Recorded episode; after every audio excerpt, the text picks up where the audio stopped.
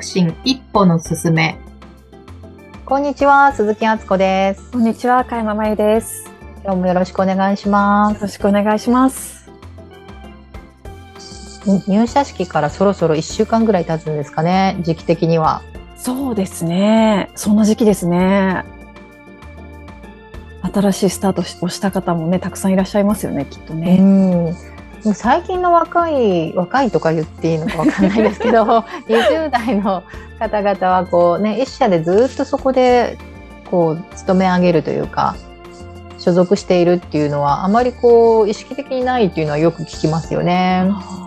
転職をしたり、環境を変えたりっていうことがもう当たり前になってきてる。うん、そうですね。20代の子からのご相談すごく多いですね、転職相談。ええうんどんな相談が多いんですか？そうですね。まあ今までは転職理由ってこう人間関係であるとか、まあ環境があの合わないうん。とか待遇が思っていたのと違う、割と不満型が多かったって言われるんですけど、最近はなんて言うんですかね、この会社にいて自分は大丈夫なのか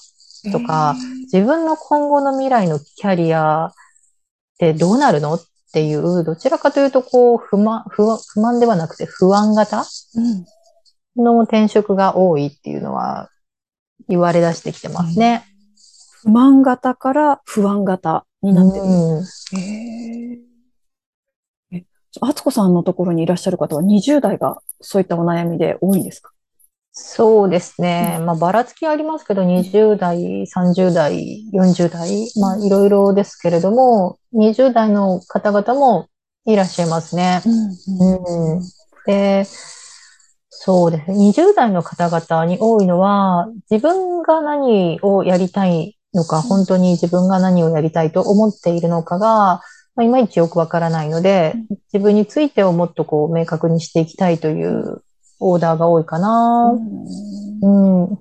まあなかなかこの20代の頃って何でしょうか、こう自分が何をやりたいのかっていうことを考える機会ってなかなかないんじゃないかなって思うんですけど。ないですよね。うん。まあまあ、本当に巷でもよく言われてる日本の教育はみたいな話になるのかもしれないですけど、うん。なかなかこう自己表現をするとか自分がどうしたいっていう問われるシーンがね、うん。教育のプロセスにはないですし、うん。いきなりこう社会人になったタイミングで、まあ自分でね、どうしたいかを表現して行動しろみたいなことをいきなり言われてもね、そのシフトチェンジ難しいですよね。そうですね。うん。自分自身を振り返っても、やっぱりこう、小学校から高校ぐらいの時って、横並びを求められるというか、なんかこう、突飛なことを言うと、なんかそれはできないって言われたり、そう、上から、先生から何かを言われて、それをやるみたいなことがすごく多くて、自分で何かを生み出すとか、0から1を考えるとか、そういう機会ってほとんどなかったんじゃないかなっていうふうに思い出します。うん。うん、そうですよね。まあでも、どうですかね。会社に入って、割とこう、大きい企業は、まだそういう傾向が強いんじゃないですかね。言われたことをずっとこう、や、やりなさいっていうか。で、大きいとこにね、入った優秀なお子さんほど、なんかこんなことをしていて、どうなるのっていう疑問を持たれて、もう2、3年もしないうちに転職される方は多い傾向にある気がしますね。うんうん。なんかそれって会社にとってもすごくもったいないですよね。もったいないですよ。採用費用をかけてう、んせっかくね、育ててこれからっていう時に、辞めますって言われちゃうっていう。じゃあそうすると今のこう企業としても何でしょうか、こう採用の仕方とか、あと人の育て方みたいなところってちょっとこう見直す必要があるんですかね？そうですね。見直す必要は大いにあると思いますね。うん。ね、だって学生さんからこうね、あの、新しく仕事始めるっていう時に本当にやる気に満ち溢れて、特にそういった優秀な転職、今考えようみたいな方たちっていうのはすごく優秀な方が多いと思うんですけど、そういった希望を持って入ってきたのに、そこが何でしょうか、途中で気持ちが折れちゃう環境って、なんかすごくもったいないし、お互いにとってなんか幸せじゃないなってうん。思いますね。そうですうね。ん。うん。あと、新入社員研修なんかに行った後にも、ちょっといいですかってお声をかけていただいて、で、ええその後個別にご相談いただくのもちらちらとあるんですけど、うんまあ、その時もこう、ね、大学とか、就職とか、まあ、世間ではそうするものだとされてきているから、まあ、その通りに来たけど、ここから先って自分ってどうしたらいいのかがわからないっていう若い子うん。もいますよね。なので、まあ、そういったのがこう、きちんと社内で拾えるとよりいいんだろうなって毎回思いますけど。うん。私が退社する前にいた会社が、そう、20代がどんどん辞めていくから、その対策、対応っていうのをすごく悩んでるって人事の人が話してて、うん。うん。で、どうやったらこう、長く仕事してもらえるかとか、ちょっとこう、成長してきたなと思ってもすぐ辞めちゃうっていうので、あの、何ですか。20代の子たちが育っていかないから、うんどんどん人が辞めてて、こう、中間の人たちがいなくなる。そこがすごく企業として悩みだって話をしてたなっていうのも、うん、思い出しました。中間層がいないっていうのをよく聞きますよね。あと30代の子の転職の時によく言われるのが、この会社にこのままいても、もう頭がね、詰まっちゃってるから、ポジションがないですよね。だから給料が上がりようがなさそうだとか、なんか自分がそのキャリアアップ、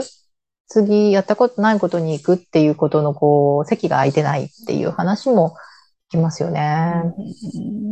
うんホワイトカラーあぶれてる問題ですけど。そっか。でもそうなると本当にこう、その働いてる人だけの問題じゃなくなってくるから、うんそこって難しいですね。ねえ、難しいですよね。難しいながらも、まあ、会社もそういったことに対処していかないといけないと思いますし、もう転職していくことが当たり前で、その会社を選ぶっていうのも次のキャリアに役立つかどうかはい。っていう視点で、まあ、見てる、見られているって思った方がいいですよね。うん。なのでまあ、2、3年であれば、場合もあればね、4、5年の場合もあるけど、まあ、その間自分自分の自社でどんな風に力を発揮してもらえるんだろうかっていうところに意識向けた方がいいと思いますよね。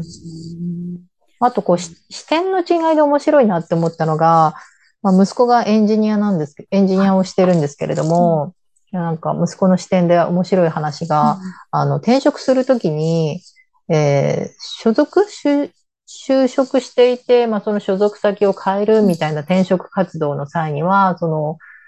たくさんの会社をホッピングしてきたっていうのは、割とこう、ネガティブに捉える、捉えられる。だけど、その、業務委託みたいなフリーの人がたくさんのプロジェクトに関わってました、みたいなのは、すごいプラス材料なのはなんでっていう話をしていて、確かに。そう、だから経験値っていうことでは、たくさんのことに、あのうん、携わったっていうのはプラスなんだけど、この、所属していたところがたくさんホッピングしているみたいなのは、この人コミュニケーションになんかこう、ね、集団活動に何かよよろしくないことがあるのかなって見られちゃうっていう、こう、見ていることの違いによってうん、なんかこう判断されるっていうの面白いよねっていう話もありましたね。うん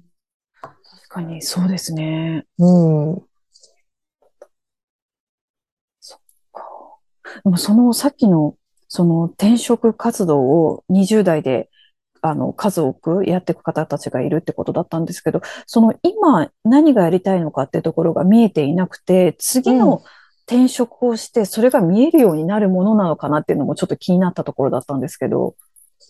どうですかね。そのままスライドするとう、んあんまり見えないんじゃないですかね。私のとこにご相談に来る方ってだいぶ意識が高いっていうのと、うんまあ本当に、あの、ラッキーだなって、ご本人たちもいろいろおっしゃってくださるけど、やっぱりこう、自分を振り返る一定期間がなんかあった方がいいですよね。一旦とこう棚卸しして、そう、あすこさんのような、こう、視点で、また違う視点で、あの、アドバイスだったりとか、何か気づきを与えてくれる環境にちょっと身を置いてみるっていうとこそうろでかですすねね。。若い子によくやるのが、やっぱり過去からの払い出しですね。で、伺っていくと、まあ、後天的に、あの、開発されている好奇心っていうか関心のほ対象っていうのがあったりして、まあ、その後天的なもので動くのか、あるいはこう先天的な割とこう社会性が身についてない時期に発動している好奇心の対象とか、いうのをこう、いろいろ言語化していくんですけど、で、それをこうトータルに分かった上で、さらにこれからどうするの？みたいなことを、あの、選んでいけた方がいいですよね。へえ。へえ。後天的に身につけた好奇心とそうじゃない好奇心っていうので、またその先の選び方が変わるんですか？自由だと思いますね。うん、自由に変えられると思いますよ。ただ、自分だけだとそれだと、なんていうんですかね、想定内というか、自分が意識している範囲のことが、まあそうだと、こう、自分で決めつけてしまって動くから、なかなかその、自分にはたくさんの選択肢があるって気づけないですけど、例えばなんですけど、私の例で言うと、そうですね、後天的なもので言うと、うん、まあ、子育てを終えて社会復帰した時って割と経理的な仕事とか、総務的な仕事をさせてもらったから割とこう事務系の仕事から入ってるんですよね。で、まあ数字がね、こう羅列されてたり、こう結果がバチッと目に見えてわかるっていうことの面白さみたいなのがあって、まあ人も面白いねみたいな時も、一時もありましたし、まあ、その後マネージメントでつまずいて、いろいろ心理学勉強した部分では、まあ人のそういったいろいろな振る舞いが面白いねっていうふうに転換はしてるんですけれども、よくよく自分を掘り下げていくと、小学校の頃に割とこう心理的な背景の方に結構着眼点が自分にはあったなとか、なのでこう自分がこう苦労せずになんとなくやれることで私は今を設定してはいますね。ただこれからの人生まだまだ長い中では、その過去からのこう遺産というか、経験値だけでは、こう自分の人生の彩りってちょっと豊かにはならなりそうにないから、もう少し色をつけるためには、自分自身も、ね、別の好奇心の発動の対象を探してますけど。うん、まだいろんなことやっていこうと、今、模索されてるんですね。そうそう、自分が何に関心を持つかなとか、苦労せずにこうやり続けられること何かなとか。